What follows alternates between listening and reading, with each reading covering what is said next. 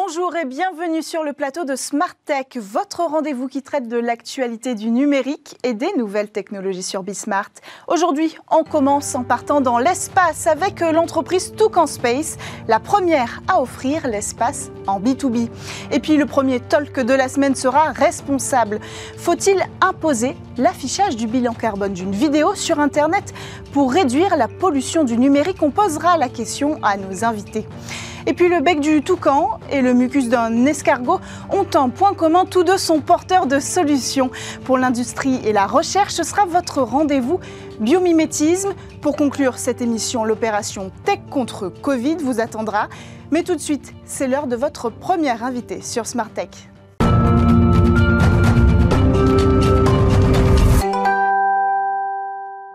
L'espace comme argument marketing, c'est le choix de l'entreprise Toucan Space qu'on reçoit euh, aujourd'hui avec vous, Louis de Gouillon-Matignon. Euh, bonjour. Bonjour madame. Bienvenue sur le plateau. Merci pour votre invitation. Alors après un doctorat en droit de l'espace, vous avez fondé cette société, euh, Toucan Space, une société qui envoie des objets dans l'espace et même dans la station spatiale internationale qui orbite autour de la Terre. Et après un premier envoi réussi, vous avez déjà décidé de vous diversifier et vous voulez proposer vos services aux entreprises. Autrement dit, vous offrez l'espace euh, en B2B. Alors pourquoi vous avez choisi d'offrir ce service-là aujourd'hui? Je vous remercie. Alors j'ai fait euh, ma thèse entre la Sorbonne et Georgetown aux États-Unis. Euh, je me suis intéressé au contrat de service en orbite. Mmh. Et dans le cadre de mes recherches doctorales, je me suis rendu compte qu'il y avait vraiment aujourd'hui un besoin, que ce soit pour les particuliers ou les entreprises, d'aller dans l'espace. Et en fait, ça a coïncidé, la rédaction de ma thèse, avec le vote d'une loi aux États-Unis qui a permis en fait aux gens d'avoir accès à la Station spatiale internationale. Mmh. Alors je le rappelle, la Station spatiale internationale, c'est là où a séjourné Thomas Pesquet et là où il y repart dans quelques jours. C'est une espèce de grand laboratoire qui orbite à 400 km au-dessus de l'océan, autour de la Terre, et qui fait 16 euh, fois le tour de la Terre chaque jour. Et l'idée, c'était de me dire, bon, on a une demande qui est et de la part de particuliers et de la part d'entreprises, pourquoi ne pas avoir vraiment cette euh, société qui pourrait donner l'accès euh, à l'espace à ces différentes personnes? Et c'est la raison pour laquelle j'ai créé Toucan Space. On a commencé d'abord à être avec des particuliers qui ont envoyé des bijoux, qui ont envoyé des cartes postales. Mais ça, c'est l'activité première de Toucan Space, c'est d'envoyer des objets dans l'espace Exactement. pour les particuliers. Et aujourd'hui, c'est vrai qu'on a envie de s'ouvrir au B2B parce qu'en fait, on se rend compte qu'il y a de plus en plus de gens qui vont vers l'espace. En fait, on est en train de vivre une réelle révolution dans le spatial. Mm. On appelle ça New Space. C'est l'idée qu'il y a de plus en plus d'entreprises, notamment des entreprises privées, qui veulent avoir accès à l'espace. Et c'est aujourd'hui très compliqué d'avoir accès à l'espace. Il faut attendre beaucoup, il faut négocier avec les différentes agences spatiales. Mm. Nous sommes la première entreprise au monde, nous sommes français, à pouvoir proposer des services justement d'accès soit à l'espace à travers la Station spatiale internationale, soit directement dans le cadre de vols suborbitaux. Donc on est en relation avec la JAXA, qui est l'agence spatiale japonaise, mais aussi la NASA, qui est l'agence civile américaine. Et l'idée, c'est qu'aujourd'hui, on dit aux entreprises, bah, si vous voulez faire du marketing, mais si vous voulez aussi faire de la recherche scientifique, de la recherche sur vos matériaux, de la recherche sur vos produits, mmh, bah, vous pouvez passer par en Space pour justement avoir accès à l'espace. Alors, euh, je rembobine un petit peu. Vous, euh, avec votre première activité, vous avez travaillé avec SpaceX, la NASA, pour envoyer dans la Station spatiale internationale grâce à SpaceX. Euh, c'est compliqué. Ça, c'est des démarches administratives qui prennent longtemps il faut l'accord de la NASA, il, faut, euh, il y a beaucoup de normes autour des objets que vous envoyez. Donc en fait, l'idée, c'est d'utiliser cette expertise-là, de toute cette paperasse à réaliser. C'est ça? C'est un petit peu ça. En fait, euh, d'abord, il y avait peu de gens qui euh, connaissent l'espace et qui pensaient qu'on pouvait avoir accès facilement à l'espace. Mhm. Et ensuite, nous, on a un petit peu, comment dirais-je, fait tout le travail en amont. De d'abord créer des relations commerciales mhm. avec différentes entreprises, d'établir ces relations, d'avoir un premier lancement, puisque mhm. nous avons tiré il y a à peu près 4 mois vers la Station spatiale internationale, dans le cadre de la mission CRS-21 de Resupply Services pour la Station spatiale internationale. Et en fait, tout le travail de Toucan Space a été d'établir des relations commerciales avec les agences spatiales. Donc, on figure sur le site de la NASA. On peut trouver Toucan Space sur le site de la NASA. On figure bientôt sur le site de la JAXA, qui est l'agence spatiale japonaise. Et l'idée, c'était qu'en en fait, on devait en amont tout préparer. Donc, bien évidemment, on a énormément de normes à respecter. On ne peut pas envoyer de produits qui soient dangereux, de produits qui aient des caractères pornographiques ou de caractères haineux ou de caractères spirituels. On ne peut pas utiliser le logo de la NASA non plus, parce qu'il y a toute une qui justement vise à encadrer l'utilisation de, vous savez, le meatball, c'est le hmm. logo bleu que tout le monde connaît. Donc ça a été vraiment très compliqué. Il y a une paperasse qui est monstre et tout ça, on a dû le faire assez vite pour pouvoir avoir accès sur cette première mission CRS 21. Alors quel est l'intérêt pour ces entreprises privées de laisser entrer euh, dans, leur couloir, si j'ose dire, des entreprises, euh, des entreprises privées, des entreprises qui n'ont rien à voir avec, avec l'espace? L'idée, c'est qu'en fait, le spatial est en train de vivre une réelle révolution. On en a un petit peu parlé, ça s'appelle le New Space. Aujourd'hui, de plus en plus d'acteurs veulent avoir accès au spatial. L'intérêt pour les agences spatiales, c'est de pouvoir financer aussi par du capital privé les opérations spatiales. En fait, les envois. Exactement. En occupant le moindre espace libre. Exactement. Aujourd'hui, la NASA a besoin d'argent parce qu'il y a de plus en plus de missions, des missions toujours plus ambitieuses. Il y a des missions qui vont aller très très loin, des missions vers Mars, mm. le projet de retour de l'homme et de la femme sur la Lune avec Artemis. Donc mm. aujourd'hui, la NASA a besoin de capital, a besoin d'une surface financière nécessaire pour pouvoir mener ce type d'opération. Donc il y a de plus en plus, et on l'observe dans l'industrie spatiale, de partenariats public-privé. Et d'une certaine façon, à une moindre échelle bien évidemment, on peut considérer que Toucan Space jouit un petit peu de ces partenariats public-privé, hmm. en ceci que Toucan Space est une entreprise privée qui justement permet à des entreprises d'avoir accès à l'ISS. Donc d'un côté, la NASA, ça les arrange parce que ça fait de la publicité, parce que ça fait parler d'espace et d'une certaine manière, on s'ancre un petit peu dans l'air du temps, avec de plus en plus d'activités privées, parce qu'aujourd'hui, le spatial, on a changé de paradigme, on était avant plutôt sur des activités publiques, on est maintenant plutôt sur des activités privées. Mhm. Et pour les sociétés avec lesquelles nous travaillons, l'intérêt, c'est de pouvoir bien évidemment communiquer sur le fait que bah, on peut avoir accès à des endroits qu'on pense totalement inaccessibles. Donc l'argument, on, le disait en, train en introduction, pour ces entreprises qui vont vous contacter, c'est un argument marketing.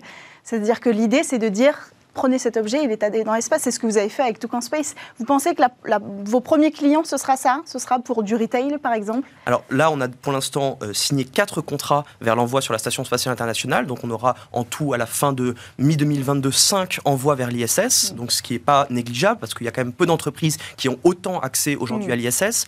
Et parmi les entreprises dont je peux parler aujourd'hui, on a notamment une entreprise qui s'appelle Adopt un mec, qui a voulu envoyer des lettres d'amour dans l'espace.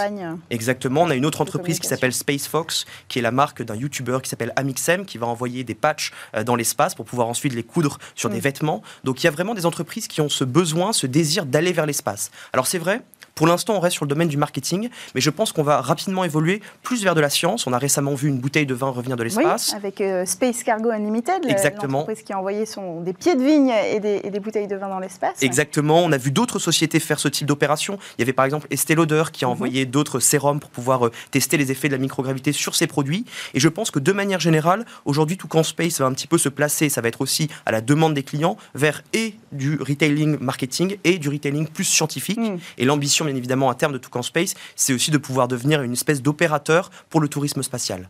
En réalité, là, c'est vraiment une première étape que nous faisons. Et l'idée pour la suite, c'est que vraiment, dans la mesure où le tourisme spatial va se développer, que Toucan Space, avec son expertise sur les mhm. objets, devienne un petit peu la référence en matière de tourisme spatial, au moins au niveau européen. Et donc là, ce serait la, branche du tourisme même pour les autres entreprises, toujours avec ce même système de B2B. Hein. Exactement. Les entreprises du tourisme qui s'adresseraient à vous euh, pour ça. Euh, si, je résume, est-ce que vous pensez que c'est un marché pérenne, ce marché du, marketing de l'espace? Je pense qu'il y a pas mal d'années d'activité devant nous. Je ne sais pas si c'est quelque chose qui va durer, parce que pour l'instant, pour être honnête avec vous, l'espace, c'est vraiment un phénomène. On est en train mm. de le découvrir, on en parle énormément. Euh, Libération avait récemment fait la une par rapport aux trois sondes martiennes qui sont arrivées en, orbite mm-hmm. de Mars. On a Thomas Pesquet qui part dans quelques jours vers l'ISS. C'est vraiment dans l'air du temps, et je pense qu'il y a cet effet de nouveauté. Je pense qu'on peut s'ancrer sur une période relativement moyenne, voire longue. Je ne sais pas si c'est quelque chose qui durera et qui durera des centaines d'années. Je ne peux pas vous dire. Mais en mm. revanche, ce que je vois aujourd'hui, c'est qu'avec Toucan Space, au moins sur les cinq prochaines années, on a des clients, on a de la demande et on a des gens qui veulent justement posséder un petit peu d'espace. L'idée, c'est en fait de posséder un peu du rêve. L'idée, c'est d'inspirer. Et à la base, je m'étais dit, bah, pourquoi ne pas offrir justement ce service, notamment aussi pour générer chez les gens l'envie d'aller vers l'espace. Vous êtes un jeune garçon, une jeune fille, vous recevez une carte, une carte postale qui a volé dans l'espace, c'est inspirant, vous avez peut-être envie de devenir plus tard astronaute. C'est l'aspect noble de la démarche. Et financièrement, ce sera rentable pour ces entreprises-là Vous arrivez à proposer une formule rentable? Oui, alors ce que, ce que l'on fait, c'est que pour l'instant, on est très agressif sur les prix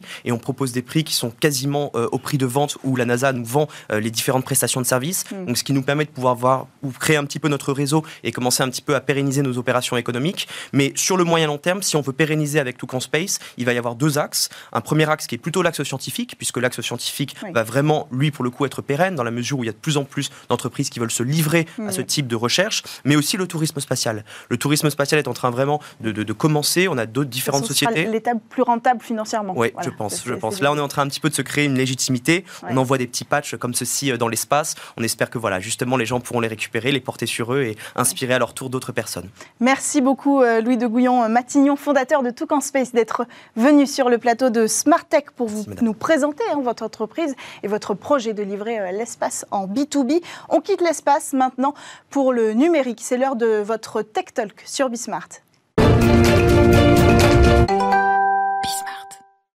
Comment réguler l'empreinte carbone du numérique Faut-il euh, choisir la transparence ou l'application de nouveaux outils comme l'intelligence artificielle On va poser la question à nos invités en plateau pour ce Tech Talk. En plateau avec moi, donc Pierre Bessac, ingénieur en informatique. Bonjour, vous êtes euh, ingénieur en informatique et en électronique. Vous êtes aussi le fondateur euh, d'Eriomem.net et le cofondateur de Gandhi.net. Vous êtes spécialisé dans les logiciels et protocoles Internet, entre autres. Bienvenue sur le plateau. Avec nous également visio Sylvain Duranton, directeur euh, monde du groupe de conseil en stratégie BCG Gamma. Bienvenue. Alors vous êtes aussi euh, BCG Gamma, c'est l'entité euh, dédiée à l'intelligence artificielle hein, et à la data science chez BCG. Merci d'être avec nous. Alors pour commencer, on va faire un petit point sur la consommation mondiale de l'offre du streaming qui a explosé entre 2018 et 2019. C'est une explosion de 72,4%. Alors pour réduire cette pollution euh, numérique qui accompagne cette consommation, plusieurs députés ont proposé une solution.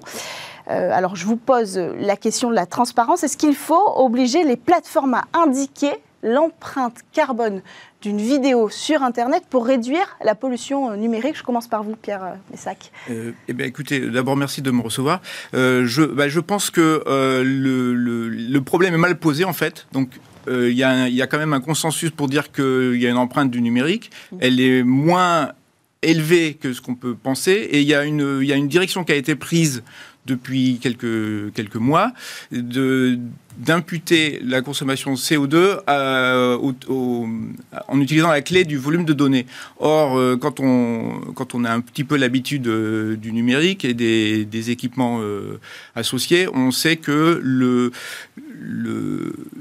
l'émission de CO2 n'est pas proportionnelle au volume de données transmis. C'est un peu le principe d'Internet, c'est-à-dire qu'il y a des coûts fixes, ça fonctionne, euh, c'est aussi vrai, c'est aussi vrai pour de l'infrastructure fixe que pour de l'infrastructure mobile. Le, on, parle essentiellement de coûts fixes. Les structures de coûts sont telles que le volume de données a très peu d'influence en fait sur l'émission de CO2. Donc cette explosion de 72%, elle ne doit pas être corrélée à la même explosion euh, de euh, l'empreinte carbone. C'est ça, bah, parce qu'en fait on dit que la vidéo en ligne, donc la, vidéo à la, demande, donc quand on exclut la visioconférence, euh, représente environ 60% du volume de données d'Internet à l'heure actuelle, mais ça ne veut pas dire que ça représente 60% du CO2 émis par les, industriels du mm. numérique. Sylvain Duranton, euh, votre réaction sur cette première proposition qu'ont fait les députés pour euh, garantir la transparence de l'empreinte carbone du numérique? Alors ma première réaction, c'est qu'il faut se garder du haro sur les données. Euh, notamment, vous voyez votre chiffre là qui parle de, centaines de millions de tonnes de CO2. Alors, c'est toujours des chiffres qui font très peur. Mais en fait, il faut remettre les choses à leur place. Aujourd'hui, alors il y a des débats pour savoir si une heure de visionnage de Netflix, c'est 100, 200, 300, 500 grammes de CO2. Mais en tout cas, c'est moins que quelques minutes d'utilisation d'une voiture. Donc, évidemment, oui, il faut s'intéresser aux émissions qui sont associées au numérique. Moi, je suis un professionnel de l'intelligence artificielle et l'entraînement des algorithmes, c'est aussi un sujet important en termes d'émissions, mm. mais remettons les choses à leur place. On est bien loin de, des, niveaux d'émissions qui peuvent être générés par le transport, l'habitation, etc. Donc on est sur des choses qui croissent très vite. Hein. c'est ce que vous avez, c'est ce que vous avez dit. Donc il faut s'en occuper. Mais évitons de jeter l'opprobre sur les données qui ont des utilisations qui sont extrêmement importantes. Il y a un homme politique qui avait fait parler de lui en expliquant que la 5G, les données, ça servait qu'à regarder du pornographique dans les ascenseurs. C'est pas le cas. Les données, elles sont au cœur de notre économie. Alors réguler, c'est bien. Euh, éduquer les, les, utilisateurs, c'est très important, mais il faudrait surtout pas que la France devienne une espèce de d'île Galapagos du numérique où, où, les choses ne peuvent plus euh, évoluer. Et la première, la première chose à faire, me semble-t-il, c'est vraiment d'être capable de mesurer ce que sont ces émissions. Parce que tant qu'il y a contestation sur la mesure, les modes de calcul, est-ce que c'est variable, est-ce que mm. c'est fixe, euh, comme, comme ça a été dit, je pense qu'on peut très difficilement avancer. Et donc la mesure est extrêmement importante. Est-ce qu'on est capable de dire quelle est, euh, et vous pourrez me répondre ou vous-même en plateau, la part euh, de pollution, dans, au sein même de la pollution numérique globalement, la part de pollution des flux vidéo? Est-ce qu'on arrive à faire le distinguo? Alors, on commence à arriver à le faire, c'est-à-dire que les informations, euh, vu les polémiques, commencent à, circuler, euh, notamment euh, Netflix récemment a, commencé le streaming, hein, c'est le sujet, c'est voilà. ce dont on parle. donc, ce qui se passe, c'est que les évolutions, les évaluations de CO2 sont faites par ce qu'on appelle des analyses de cycle de vie, c'est-à-dire mm. que le, qui donnent lieu à des, des, rapports sociaux d'entreprise sur le sur l'empreinte et qui concernent aussi les consommations d'eau, de carburant, mm. etc. Mm. Et donc, en fait, ces analyses considèrent l'entreprise dans son ensemble, c'est-à-dire on considère le, chauffage des bureaux, les camionnettes euh, de livraison ou mm. d'installateurs. Et euh, le, donc on commence à avoir une bonne idée de l'empreinte totale des entreprises et ça s'affine petit à petit. Tout n'est pas encore euh, parfait. Euh, et l'idée, c'est de ne pas imputer cela par rapport à des clés euh, d'imputation mhm. type syndic d'immeuble, disons entre guillemets, qui seraient incorrectes. Donc l'empreinte d'une entreprise, c'est pas c'est pas uniquement, enfin l'activité d'une entreprise ne peut pas se résumer au volume de données qu'elle émet. Bien sûr. Donc on pense qu'il faut des, des, indicateurs plus pertinents, qui plus actionnables, disons, pour. On peut imaginer un compteur. Vous avez parlé de l'eau tout à l'heure. Est-ce que l'idée là, c'est de, de, créer une forme de compteur virtuel comme on va mesurer euh, la, dépense d'eau et de gaz et d'électricité? Alors c'est tout à fait l'idée, mais ça repose sur euh, une idée euh, relativement fausse de la question. Netflix a expliqué que son infrastructure de diffusion vidéo représentait seulement 5% de l'empreinte totale de l'entreprise. Donc, euh, ils ont également évalué environ 100 euh, grammes par heure de vidéo, ce qui semble beaucoup. Donc, ils ont en gros imputé la, totalité, pas juste les 5%, mais les, 80, les 100% de l'empreinte de l'entreprise mm. au prorata de la consommation vidéo. Mais on voit que euh, si, si tout le monde s'arrête de regarder du Netflix, en fait, ou de la vidéo, ça veut dire qu'au mieux, on peut démonter l'infrastructure, donc on peut économiser 5% de l'empreinte de Netflix. mais... Ça semble réaliste, ce chiffre? Euh, euh, ça, semble réaliste, oui, oui, tout à fait. Parce que il y a les, les, la variation de CO2 due à la vision, au visionnage d'une vidéo euh, est très faible par rapport à l'infrastructure. Donc on a, on a des routeurs, donc ce que les équipements qui servent à transmettre les données. On a des box chez nous, des box Internet, qui ne sont pas forcément incluses dans l'empreinte calculée mhm. par Netflix, bien mhm. entendu. mais tout ça, c'est allumé tout le temps pour que le réseau soit disponible et qu'on s'en serve à 100% ou à 0%, l'empreinte va être sensiblement la même. Euh, l'idée, ça serait de dire, euh, d'accord, mesurons l'empreinte du numérique et essayons de, déterminer correctement les structures de coûts, mais le volume est une métrique trop simpliste pour cela. Il faut encore qu'on évolue sur ce sujet-là. Alors, en addition euh, euh, à la transparence, il y a des outils comme l'intelligence artificielle. Je reviens à vous, euh, Sylvain Duronton, parce que vous avez, avec BCG Gamma, lancé un outil au service de l'empreinte carbone. Est-ce que vous pouvez nous en dire deux mots? Tout à fait. Alors en fait, euh, le débat qu'on a actuellement en ce moment là en France, euh, suite à l'initiative parlementaire sur les vidéos, il se pose aussi au niveau mondial sur l'entraînement des algorithmes qui sont eux aussi en croissance euh, exponentielle et qui en fait ont leur propre empreinte carbone.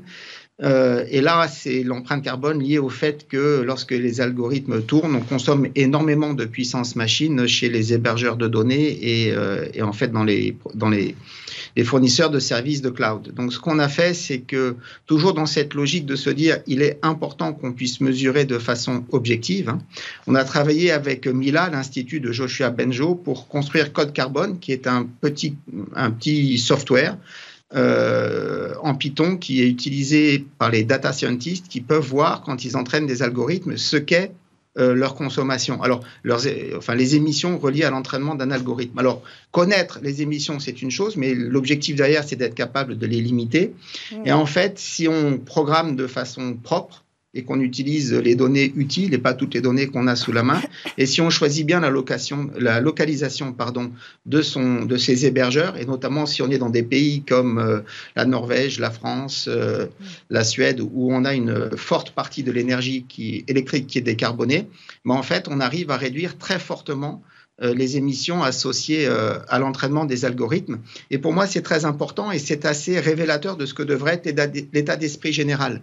L'état d'esprit de ce type d'outil, c'est surtout pas de dire faisons moins d'intelligence artificielle. L'intelligence artificielle, elle est extrêmement importante, mais c'est se dire par l'innovation, on est capable de faire mieux, autant qu'avant, mais en émettant moins. Hmm. Et je pense que c'est très important de ne pas diaboliser la technologie là dans le, dans le dialogue, enfin dans le débat actuel qu'on a aujourd'hui, où en France on peut avoir une tendance à vouloir euh, vilipender le progrès. Hmm. On a eu le débat sur la 5G, on a le débat maintenant sur les vidéos, on a, on a, on a eu aussi le débat sur euh, les émissions liées aux algorithmes.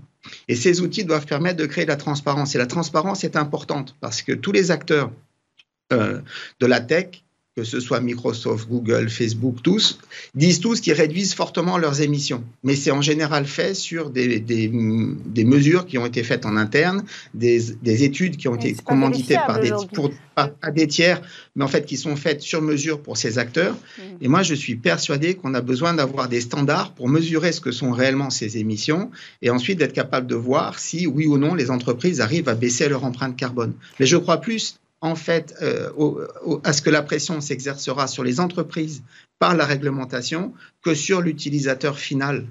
Alors, mais ça, c'est tout le sujet. En fait, on parle de responsabiliser l'utilisateur, euh, un petit peu sur le modèle des avions avec euh, la Finlande, qui a, créé cette, cette, espèce de honte de prendre l'avion parce que c'était trop polluant. Aujourd'hui, il y a peut-être l'idée de créer aussi une gêne, de regarder des vidéos en HD. C'est tout le sujet, en fait, c'est tout le débat.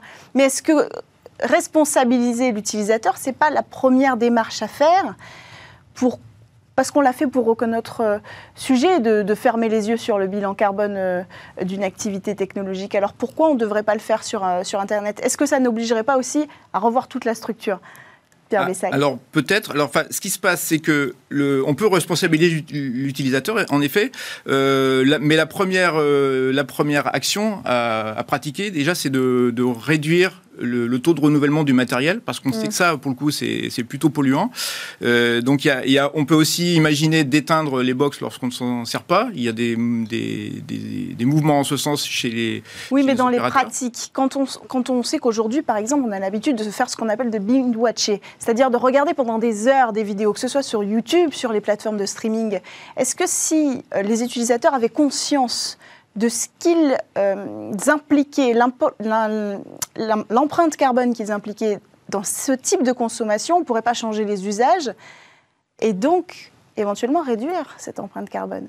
Je pense que, enfin, je pense que c'est pas le, le, moyen le plus efficace. Ce qu'on peut faire pour euh, réduire l'empreinte carbone, c'est regarder sur un petit écran plutôt que sur un grand. C'est-à-dire Mhm. une télévision, ça va consommer typiquement 200 watts, 100 watts, euh, et un, un, téléphone mobile, ça va consommer 2 watts, donc euh, 50, 100 fois moins. Donc on peut regarder sur des plus petits écrans avec éventuellement des plus bas débits, mais c'est pas, à mon sens, le, le l'action la pas plus la utile. solution. Euh, on peut décider de d'éteindre sa box lorsqu'on ne s'en sert pas. Mm. Et euh, ce qui se passe aussi, c'est que côté, euh, il faut aussi responsabiliser les, les plateformes, les industriels, au sens où il y a, y a quand même dans le domaine de l'informatique, il y a eu des de, de grands progrès euh, d'efficience depuis, depuis 30-35 ans, enfin dans toute l'histoire de l'informatique. Euh, Aujourd'hui, euh, à, ressources équivalentes, on transfère un million de fois plus de données qu'à l'époque du Minitel, par exemple. On stocke un million de fois plus de choses. Tout ça sans, augmentation sensible des ressources, voire une diminution.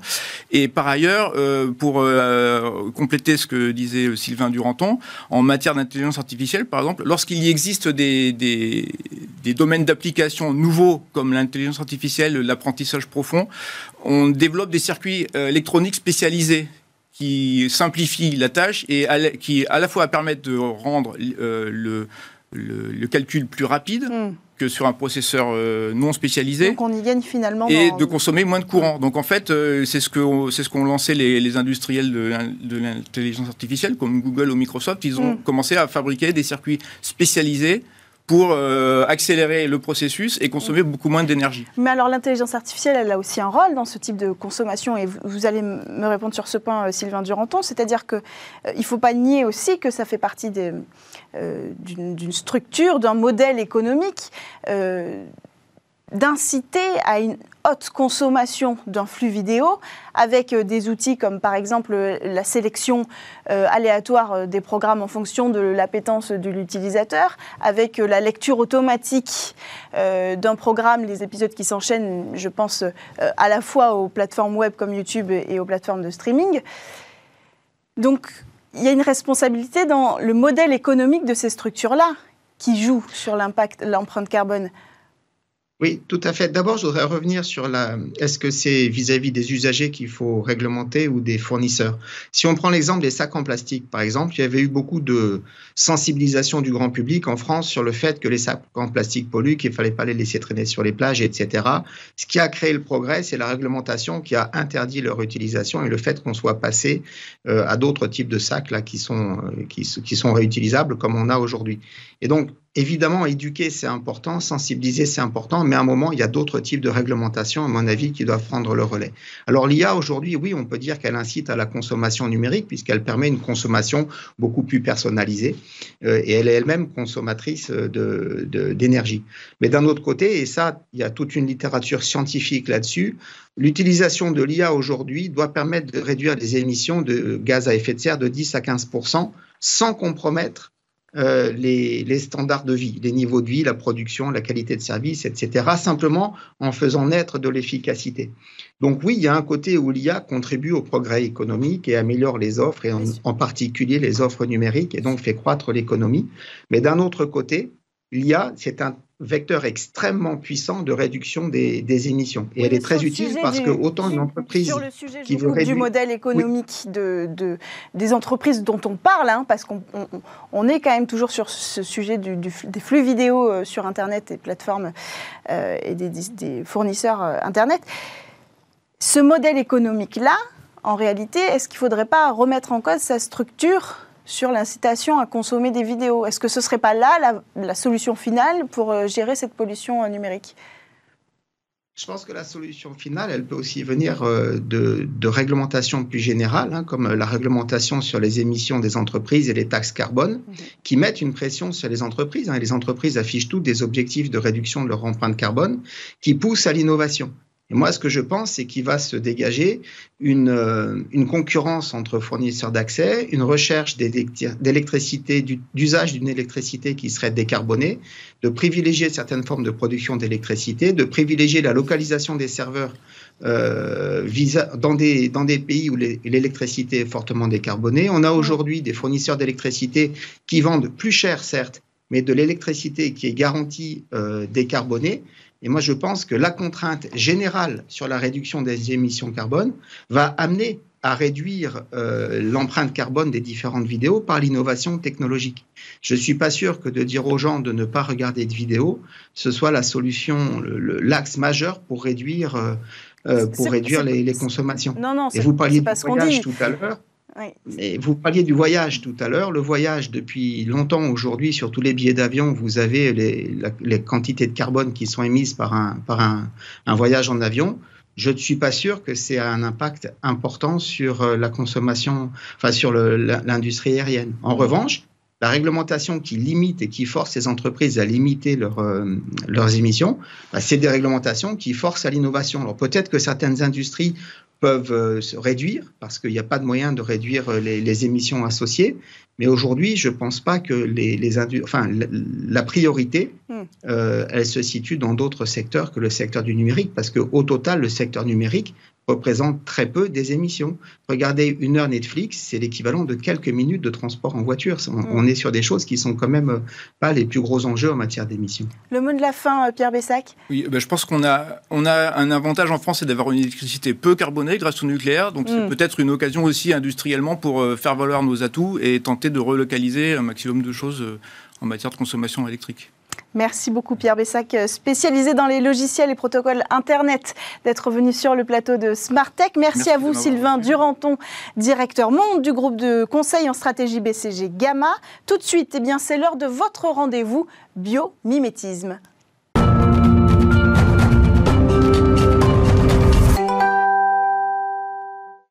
Margot Didi nous a rejoint sur le plateau, analyste scientifique chez Bioxégie. Bonjour. Bonjour. Bienvenue sur le plateau de Smartech. Alors décidément, le toucan est au cœur de l'émission aujourd'hui puisque vous allez nous parler du toucan, mais l'animal, rien à voir avec l'espace euh, euh, de tout à l'heure. Et donc, vous allez nous raconter peut-être les secrets que, euh, que, que garde cet animal, ce mammifère. Oui, alors en fait, le toucan, donc c'est un nom commun qui désigne euh, finalement plusieurs espèces. Donc c'est plus d'une quarantaine d'espèces euh, qui appartiennent à une même famille. C'est la famille des ramphacidés et c'est des animaux qui sont très caractéristiques avec leur bec très coloré. On connaît notamment l'espèce la plus connue, c'est le toucan toco. C'est l'une des plus grandes espèces de toucans qu'on voit à l'écran et c'est l'un des plus grands, plus grands organismes. Et donc ces toucans, ce sont des animaux qui sont des animaux grimpeurs. Donc ils ont des petites griffes au bout de leurs pattes qui leur permettent de se déplacer le long des arbres. Et ce qui est assez intéressant, c'est que ce sont des animaux assez sociaux. Ils vivent en, en groupe de 5 ou 6 individus ou en couple. Et ils nichent en fait dans des. Ce sont des animaux qui sont dits cavernicoles parce qu'ils nichent à l'intérieur des troncs d'arbres, dans des sortes de petites euh, grottes creusées à l'intérieur euh, des troncs d'arbres. D'accord. Et euh, alors, ce sont des animaux qui sont assez tranquilles parce que dans la nature, ils n'ont qu'un seul prédateur. globalement, c'est un aigle, le, le orné. et pourtant, la majorité des espèces de toucans sont menacées notamment par la déforestation et euh, par le braconnage. Ce sont des mm. animaux qui sont assez recherchés euh, pour euh, leur bec et leur jolie, leur jolie couleur vive. Alors pourquoi ils nous inspirent aujourd'hui en matière de biomimétisme, ces toucans? Alors ce qui nous inspire chez le toucan, c'est leur bec en fait. ils sont, ce sont des animaux qui vivent notamment dans la forêt amazonienne et on en retrouve en Guyane française. Ils sont surnommés les gros becs. Mm-hmm. Et donc c'est ça qui va nous intéresser aujourd'hui parce que le bec du toucan est en fait un matériau composite. Donc un matériau composite, c'est un assemblage de plusieurs matériaux qui va donner donc aux matériaux composites des propriétés qui sont assez, euh, assez intéressantes, assez innovantes. Et donc, comme on peut le voir à l'écran, la structure du bec du toucan, euh, il y a une couche externe qui est en kératine, mmh. qui lui donne sa rigidité. Et la matrice à l'intérieur, c'est une matrice spongieuse, donc beaucoup plus molle, qui permet d'absorber les chocs. Et donc l'assemblage en fait des deux matériaux, donc la couche externe qui est rigide et la matrice spongieuse à l'intérieur qui permet d'absorber les chocs, lui confère en fait sa légèreté et euh, sa résistance. Parce que le bec du toucan, c'est environ deux tiers de la taille de l'oiseau en moyenne. Pourtant, c'est un vingtième de son poids. D'accord. Alors, dans quoi on peut retrouver en quelques, en quelques mots euh, cette application C'est assez euh, utilisé, la recherche, c'est la thématique du lightweight design. Donc en fait, c'est une recherche qui cherche à optimiser la, le ratio poids-résistance des matériaux. Et euh, c'est utilisable dans beaucoup de domaines industriels, tels que l'aéronautique ou l'automobile aussi. Euh, notamment euh, dans le contexte de réduire les émissions euh, liées aux émissions de CO2. Oui, on en parlait. Voilà, justement. parce que donc réduire le poids, par exemple, des voitures pourrait permettre de réduire les émissions de CO2 liées au transport, donc. Et donc, c'est vraiment très intéressant, en fait, de s'intéresser aux matériaux composites pour allier à la fois résistance et légèreté. Bon, et vous êtes venu nous parler d'autre chose aussi aujourd'hui, le mucus de l'escargot, je crois. Oui. Alors, une colle chirurgicale, en fait, qui est inspirée du, du mucus de l'escargot. Alors, ça paraît un peu lointain quand on le dit comme ça. Mais en fait, c'est une entreprise française qui s'appelle Tissium, qui a été fondée en 2013, qui est issue d'une collaboration entre des chercheurs du MIT et des entrepreneurs français. Et ils ont mis au point en fait une colle chirurgicale. Donc ils ont développé un biopolymère qui est biocompatible. Biocompatible, c'est-à-dire qu'il n'est pas rejeté par les tissus humains. Mhm. Il est biodégradable aussi, donc une fois qu'il est intégré dans l'organisme, il se dégradera euh, seul. Et il est euh, programmable. Alors c'est plein de propriétés qui sont très intéressantes, parce que ce polymère, par exemple, il va être utilisé lors de chirurgie pour mhm. réparer des trous, par exemple, dans les parois cardiaques des organismes. Et donc, les chirurgiens vont pouvoir appliquer le polymère euh, à l'endroit du trou. Euh, le fait qu'il soit visqueux, ce polymère, euh, fait qu'il ne s'écoulera pas. Et donc, ça permet au chirurgien, en fait, de placer le... Cette... Pile pas le bon endroit. Voilà, exactement. sans que le... Donc, sans que ça déborde et qu'il puisse contrôler, contrôler la place, la, localisation où ils veulent appliquer ce polymère. Et ensuite, quand ils passent une, une lampe aux UV, ils activent les propriétés de ce polymère qui va du coup, en fait, adhérer au tissu de l'organisme et former comme une sorte euh, vraiment de pansement chirurgical. Et ensuite, le polymère sera complètement élastique et s'adaptera au mouvement de, l'organisme. Et le fait qu'il soit biodégradable, ça permet de ne pas avoir besoin d'une deuxième euh, intervention chirurgicale pour le retirer.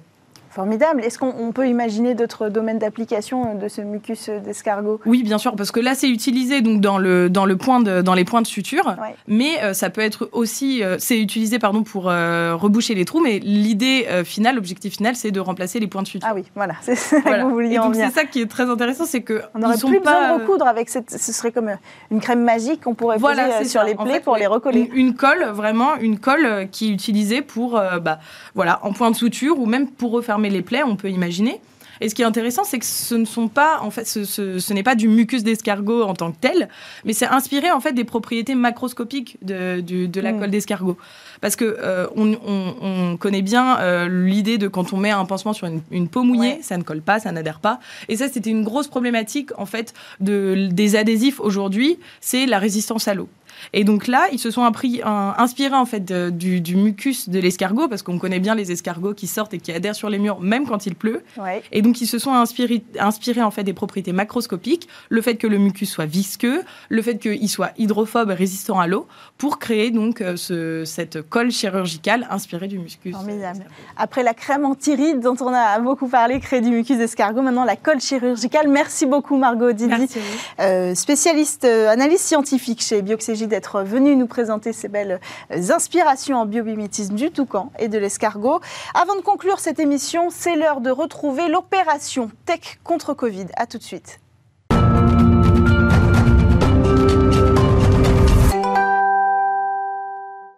Choisir la tech pour lutter contre le Covid. Depuis plusieurs semaines déjà, vous suivez l'opération Tech contre Covid qui vous présente des acteurs qui jouent un rôle dans la lutte contre le Covid-19 et dans la reprise d'une vie normale grâce à leurs innovations ou aux activités de leurs entreprises. Alors aujourd'hui, on s'intéresse à un acteur international euh, déjà bien installé dans le secteur de la santé et dont les technologies œuvrent déjà d'une certaine façon euh, dans la lutte contre le Covid. Vaisala est une entreprise qui a déjà plus de 85 ans d'existence et on a avec nous en visio Régis François, Sales Manager euh, chez Vaisala. Bonjour. Bonjour. Bienvenue euh, sur le plateau de Smartech. Alors, ce qui nous intéresse ici, euh, dans votre entreprise, c'est votre système de surveillance continue qui s'appelle ViewLink et qui permet la surveillance et la signalisation en temps réel de la température et de l'humidité. Alors, comment ça se présente et comment c'est utilisé par les entreprises qui travaillent avec vous? Oui, alors bah, vous connaissez tous en fait euh, les systèmes d'alarme pour le grand public. En fait, euh, pour nos clients industriels et équivalents, nous allons fournir des systèmes proches euh, de celui-ci pour l'alarme et la surveillance. Mais la différence, comme vous l'avez mentionné, c'est qu'on va mesurer de façon fiable et sécurisée des paramètres tels que la température, l'humidité ou CO2 alors typiquement dans des locaux industriels tels que des congélateurs très basse température jusqu'à moins 196 euh, degrés, ou des laboratoires, des sites de production, des salles propres ou évidemment des entrepôts pharmaceutiques où nous stockons, euh, euh, où les industriels stockent les, produits sensibles pharmaceutiques tels que des vaccins. Donc, quelle est la, capacité de, de, vos sons aller jusqu'à des températures très très basses parce que par exemple, euh, on, dit que la conservation euh, des, vaccins BioNTech c'est de moins 70 degrés. Donc l'idée c'est que vos sondes sont capables hein, d'aller jusque là. Oui, absolument. On a une très grande euh, plage de température possible qui va de moins 196 typiquement à 90, voire à beaucoup plus de température. Mais les applications principales pour notre système qui est dédié à l'industrie pharmaceutique ou aux industries de santé plus largement, euh, depuis le début, euh, se focalise plutôt sur les, basses températures. Donc pour des congélateurs, des très basses températures de congélateurs, comme je vous disais, jusqu'à moins 196, moins 70 euh, pour les vaccins qu'on connaît. Cette solution, elle est déployée où aujourd'hui? Partout dans le monde? Oui, alors bah, on est, euh, pour euh, revenir un petit peu sur Vezela, on est euh, une société présente, comme vous l'avez mentionné, dans le monde entier. on est 1900 personnes, on a 30 bureaux dans le monde entier. On travaille avec tous les majeurs pharma, ce qu'on appelle Big Pharma, dans, dans, le monde entier. Donc on, on va l'installer en Amérique du Nord, en Amérique du Sud, en Europe évidemment. Moi, je suis responsable pour la zone UMIA. Hmm. Et puis dans la zone, ce qu'on appelle APAC, donc c'est l'Asia-Pacifique. Donc, euh, elle va être déployée la plupart du temps dans, chez des industriels, mais aussi des laboratoires de, recherche. Euh, les applications sont très très larges euh, pour ce, type de système. De ce système Violink. Alors en France, vous équipez des laboratoires et des espaces de stockage également, vous l'avez dit. Est-ce qu'à un moment donné, depuis le début de la crise, s'est posé la question de privilégier une technologie davantage française, où vous étiez déjà si bien installé avant le début de la crise que, la question s'est pas posée? Parce que j'imagine que vous avez eu de nouveaux clients. Pendant cette crise, on a créé de nouveaux espaces de stockage. Donc, euh, donc, on est venu vous chercher pendant la crise. Est-ce que c'est posé la question d'aller chercher plutôt euh, producteur français? Alors, bah, l'industrie pharmaceutique est une industrie euh, très réglementée, donc euh, ils sont en recherche toujours de, qualité, de la manière dont, je vais vous répondre. En fait, Vezela se positionne depuis euh, l'origine sur des applications et sur des savoir-faire, puisqu'on nous fabriquons, qu'on nous concevons, nous fabriquons nos systèmes sur des produits de qualité qui sont mm. très fiables dans le temps et surtout réglementés pour l'industrie pharmaceutique. Donc, en effet, comme vous l'avez dit, il y avait des clients euh, qui étaient déjà équipés de nos systèmes et qui ont étendu euh, plus ou moins leur système en fonction des nouveaux besoins que vous mentionnez, mm. ou euh, il, est, possible en effet qu'on ait équipé de par le monde, hein, je ne parle pas que, en France, de par le monde, de nouveaux sites pour équiper l'expansion nécessaire liée à, l'accroissement de l'activité sur le vaccin type Covid. Donc le, secteur de la santé, pour conclure, on pourrait dire qu'il reste quand même assez frileux, non pas spécialement aux entreprises françaises, mais aux entreprises euh, jeunes dans le secteur de la santé. C'est-à-dire que euh, malgré la crise sanitaire, malgré la difficulté des entreprises françaises, on avait besoin quand même de s'assurer une certaine crédibilité. Bah, disons que oui, je pense que les, acteurs, nous sommes un acteur présent depuis de nombreuses années sur le secteur et euh, il y a une fiabilité qui est reconnue avec des références bon, qui sont pharmaceutiques, mais comme vous le savez, qui sont difficiles à, mentionner. Mais toutes les big pharma souhaitent avoir hmm. surtout dans un environnement extrêmement réglementé, une fiabilité dans le temps et une sécurisation de leurs données. Et c'est ça qu'on peut leur proposer euh, chez Bezella clairement. Merci beaucoup, euh, Régis François, sales manager euh, chez Veizela, d'être venu nous présenter cette solution qui équipe aujourd'hui euh, beaucoup d'infrastructures autour de la distribution, notamment des vaccins contre le Covid-19. C'est la fin de cette émission. Merci d'avoir suivi votre émission Smart Tech aujourd'hui sur Bismart. On se retrouve demain, même heure.